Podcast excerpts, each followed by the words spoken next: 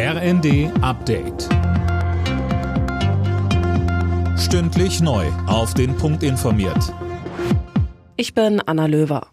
Wer steckt hinter dem Anschlag auf die Nord Stream Pipelines letzten Herbst? Darüber wird im Zuge der Ermittlungen gerade spekuliert. Tom Husse, mittlerweile hat die Bundesanwaltschaft bestätigt, dass sie bereits im Januar ein verdächtiges Schiff durchsucht hat. Und das soll eine Rolle beim Transport der Sprengsätze gespielt haben, die an den Pipelines explodiert waren. Zu den Tätern ist derzeit noch nichts bekannt. Die Ukraine jedenfalls sagt, dass sie nichts mit der Sabotage zu tun hat. Zuvor hatten Medienberichte für Wirbel gesorgt. Ermittler sollen herausgefunden haben, dass die Spur an die Ukraine führt. Verteidigungsminister Pistorius warnte davor, voreilige Schlüsse zu ziehen. Die Ukraine braucht dringend Munition und die soll sie auch so schnell wie möglich bekommen. Da sind sich die EU-Verteidigungsminister nach ihrem Treffen in Stockholm einig. Der EU-Außenbeauftragte Borrell hatte vorgeschlagen, dass Kiew Munition im Wert von einer Milliarde Euro aus den Beständen der Mitgliedsländer bekommen soll.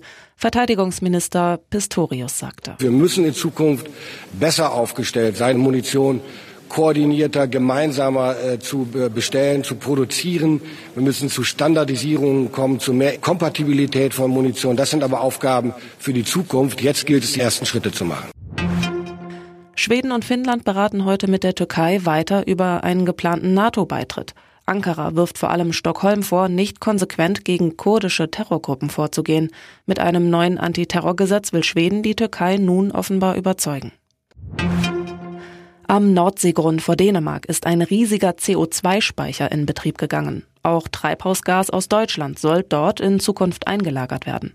Kritiker sehen in der Technologie nur eine Scheinlösung, da damit das Grundproblem hoher CO2-Emissionen nicht beseitigt wird. Bayern München steht im Viertelfinale der Fußball Champions League. Die Bayern schlugen Paris Saint-Germain mit 2 zu 0. Das Hinspiel in Paris ging mit 1 zu 0 an die Bayern. Alle Nachrichten auf rnd.de